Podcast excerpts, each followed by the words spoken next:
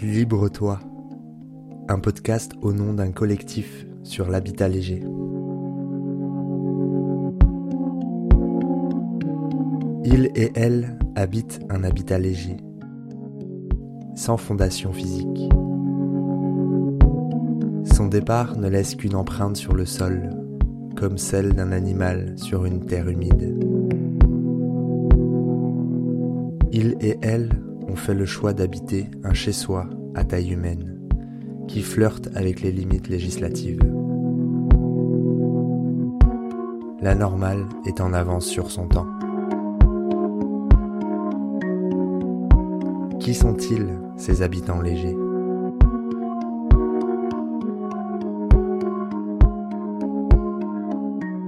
Habitons léger, habitons léger, habitons, habitons léger. On est au palais de justice devant le tribunal correctionnel de Nantes pour euh, une affaire euh, de non-respect des règles de l'urbanisme qui ont amené euh, Jean-Marc Perrigot et ses yurts solidaires entre deux délinquants de droit commun. On est au tribunal de Nantes pour une petite affaire de, de et d'habitat léger qui concerne la personne qui est mon hébergeant depuis 4 ans maintenant, Jean-Marc Perrigot. Qu'est-ce qu'il a fait, monsieur Perrigot Il a euh, monté des yourtes sur son terrain privé euh, en méconnaissant la loi et sans demander l'autorisation. pourquoi on est là? Euh, Moi je me demande des fois pourquoi on est là parce que pour moi Jean-Marc n'a rien à faire ici, genre rien à faire devant un tribunal correctionnel. Donc euh, on est là pour le soutenir et pour montrer que la cause de l'habitat léger euh, regroupe beaucoup de personnes et pas uniquement Jean-Marc et euh, les habitants du 104. Jean-Marc, oh, oh, il a eu une démarche extrêmement euh, intéressante parce qu'elle est solidaire vis-à-vis de familles qui avaient des difficultés à se loger. Elle est écologiquement défendable bah, parce que c'est un habitat mobile qui a une empreinte écologique très faible. hein.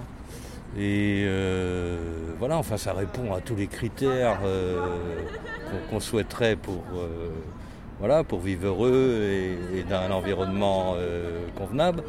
hein. Et voilà, on l'empêche avec un aspect réglementaire qui est euh, difficilement défendable, quoi, on va dire. hein. Ah, Quand j'aurai son âge, euh, j'aimerais bien être capable de rendre l'appareil à un petit couple de jeunes qui cherchent juste à s'installer sans déranger personne en fait. Et, euh, il se trouve que moi, il y a, il y a six ans, euh, avec l'apport ridicule qu'on avait, euh, c'était euh, la location hors de prix euh, dans des logements euh, passoires. ça me disait rien du, coup. à la rigueur, je préférais, continuer à vivre comme un zazou dans un camion. avec très peu de confort. Il m'a sorti de la précarité d'une certaine manière. Et je l'ai sorti de la précarité d'une certaine manière. Tu vois ce que je veux dire C'est mutualisé en fait. On s'est tous tirés vers le haut. Je crois qu'au-delà du cas de la Belletière et de, de Jean-Marc, euh, c'est que les choses évoluent. Parce que ce type d'habitat, euh, qui devient une nécessité pour nombre de jeunes qui veulent s'installer, s'ils ne veulent pas aller euh, se perdre à, à- à 50 km de leur boulot, voilà, ça, devient une, vraie nécessité que de pouvoir vivre de façon beaucoup plus sobre, avec une empreinte euh, écologique euh, qui correspond à leurs souhaits, etc. hein. Donc il faut que euh, les règles d'urbanisme évoluent pour laisser la place à ce type d'habitat, ce qui n'est pas le cas pour l'instant. quoi. Non, mais moi j'aimerais bien.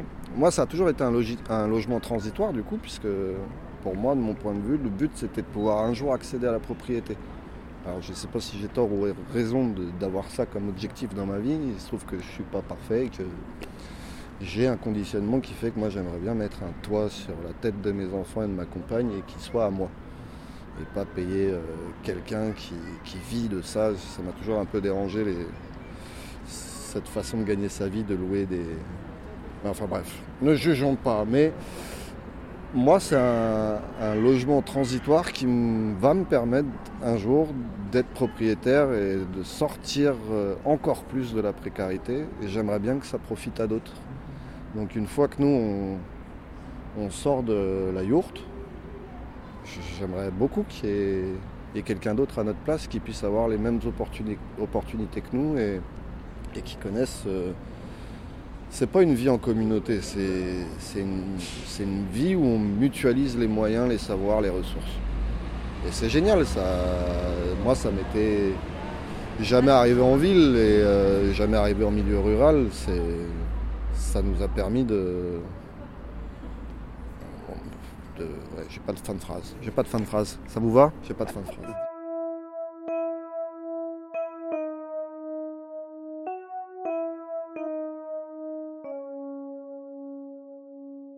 Euh, donc euh, Jean-Marc, euh, réaction à chaud après le procès? J'ai trouvé le temps pour m'exprimer relativement court, très très court. Et l'expérience, je la trouve intéressante parce que c'est la première fois que j'arrive en justice devant un, devant un tribunal. je pense que c'est un jour à marquer d'une pierre blanche dans, mon calendrier. Bah, personnellement, j'étais plutôt dans l'émotion à certains moments tu sens que la tension, euh, depuis deux ans s'est accumulée là envie de se lâcher. Donc euh, bah, hâte d'être le 7 avril. La décision elle est le 8 et du coup euh, dans l'attente, bah, c'est l'attente. Je suis pas très à l'aise. Bah, un peu, un peu dépité par le discours de l'avocate de la mairie, du parti civil. Euh, voilà, qui a, plaidé sa, cause, mais avec des éléments euh, fallacieux, clairement. elle a menti, elle a dit des choses fausses. Et euh, ça faisait un peu peur. Mais voilà, j'ai bien aimé la plaidoirie de l'avocat de Jean-Marc qui a remis les choses, qui a remis l'église au milieu du village.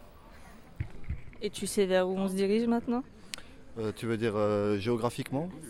Au bar à skip pour la conférence de presse? Oui, je sais, mais je ne sais pas où c'est.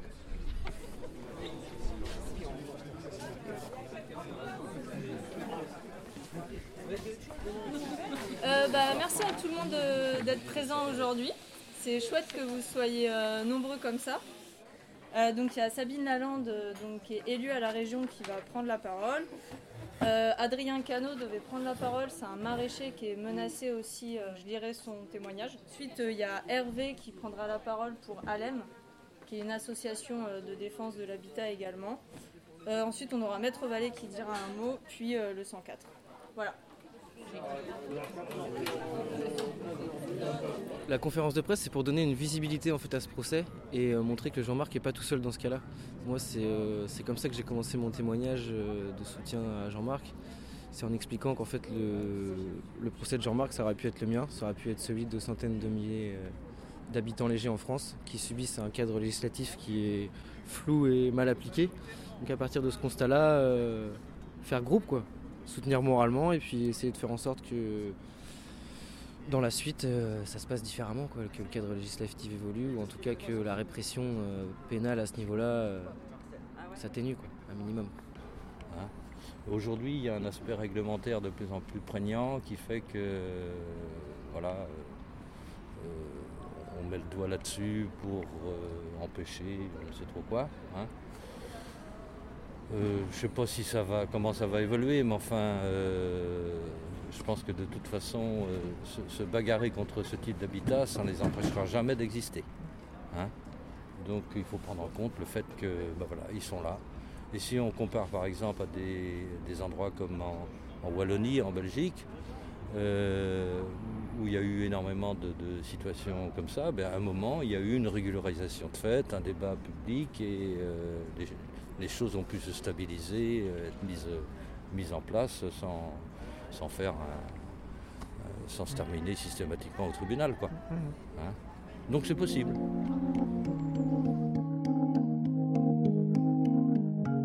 Euh, je crois en vous, Madame la juge. Je sais que j'espère que vous allez prendre une décision juste et humaine.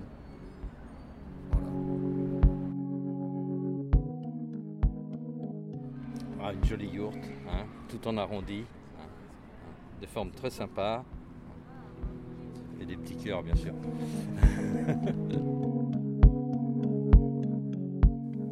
Les témoignages anonymes ont tous été récoltés sur la communauté de communes Erdre et Gèvres, au nord de Nantes.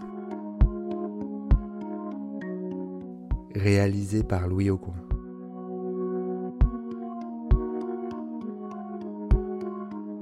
Libre-toi, un podcast au nom d'un collectif sur l'habitat léger.